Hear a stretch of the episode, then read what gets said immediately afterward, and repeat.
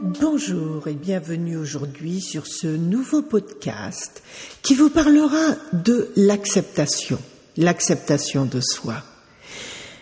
Ce texte m'a touché parce que vraiment euh, je suis rentrée en résonance avec euh, lui et je me suis dit oh qu'est-ce que j'aurais aimé le lire il y a quelques années alors que j'avais beaucoup de mal à accepter certaines parties de ma personnalité.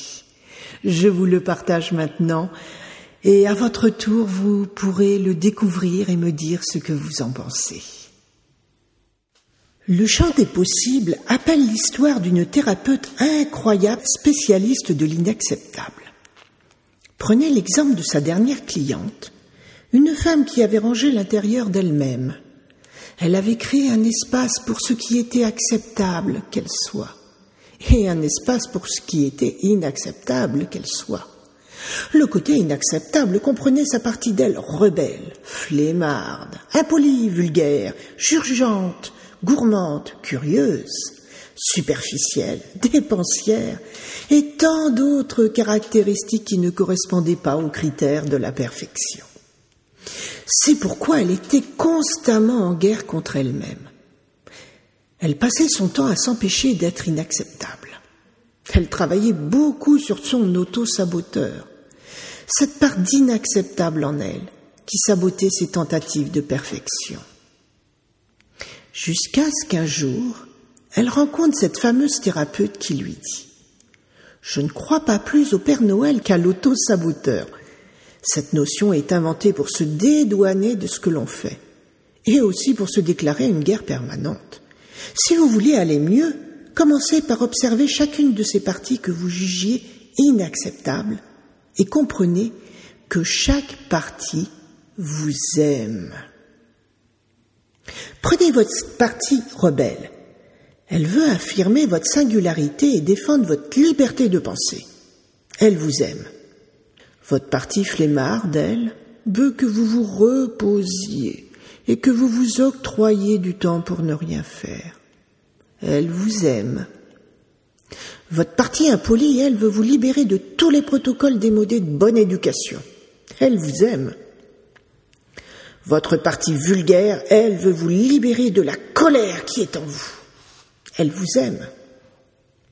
Votre partie jugeante envers les autres veut vous montrer que vous avez raison de faire comme vous faites. Elle veut vous rassurer. Elle vous aime. Votre partie gourmande veut vous donner du plaisir culinaire. Elle vous aime. Votre partie curieuse veut vous faire découvrir le monde. Votre partie superficielle veut vous faire goûter aux belles choses. Votre partie dépensière veut vous offrir des cadeaux.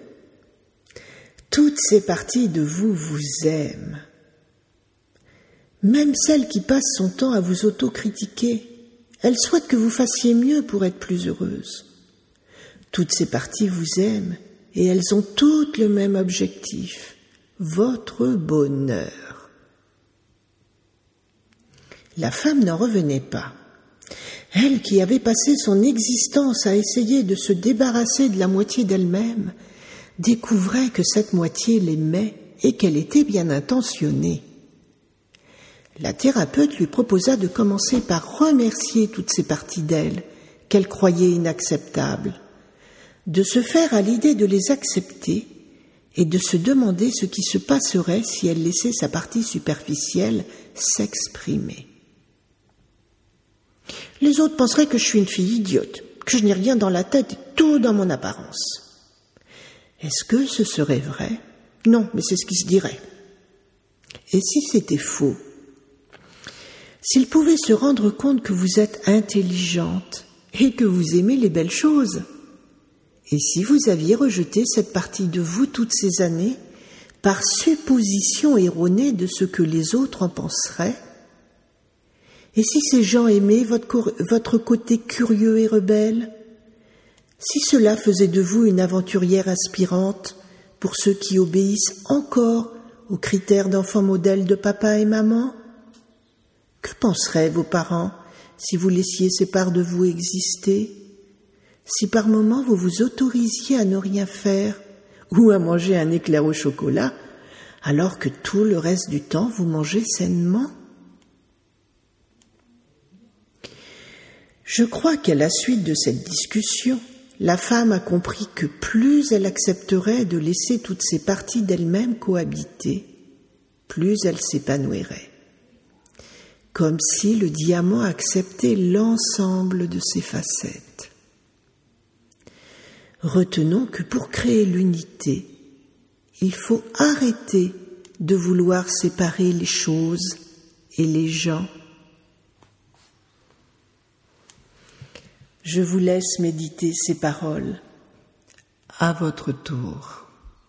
Et en le lisant, je me suis rappelé toutes les fois où j'avais eu peur de me teindre les cheveux en bleu, couleur dont je rêvais depuis plusieurs années, et le fait que j'avais été totalement acceptée par mon entourage et par les gens autour de moi alors que je m'attendais à une relation totalement négative.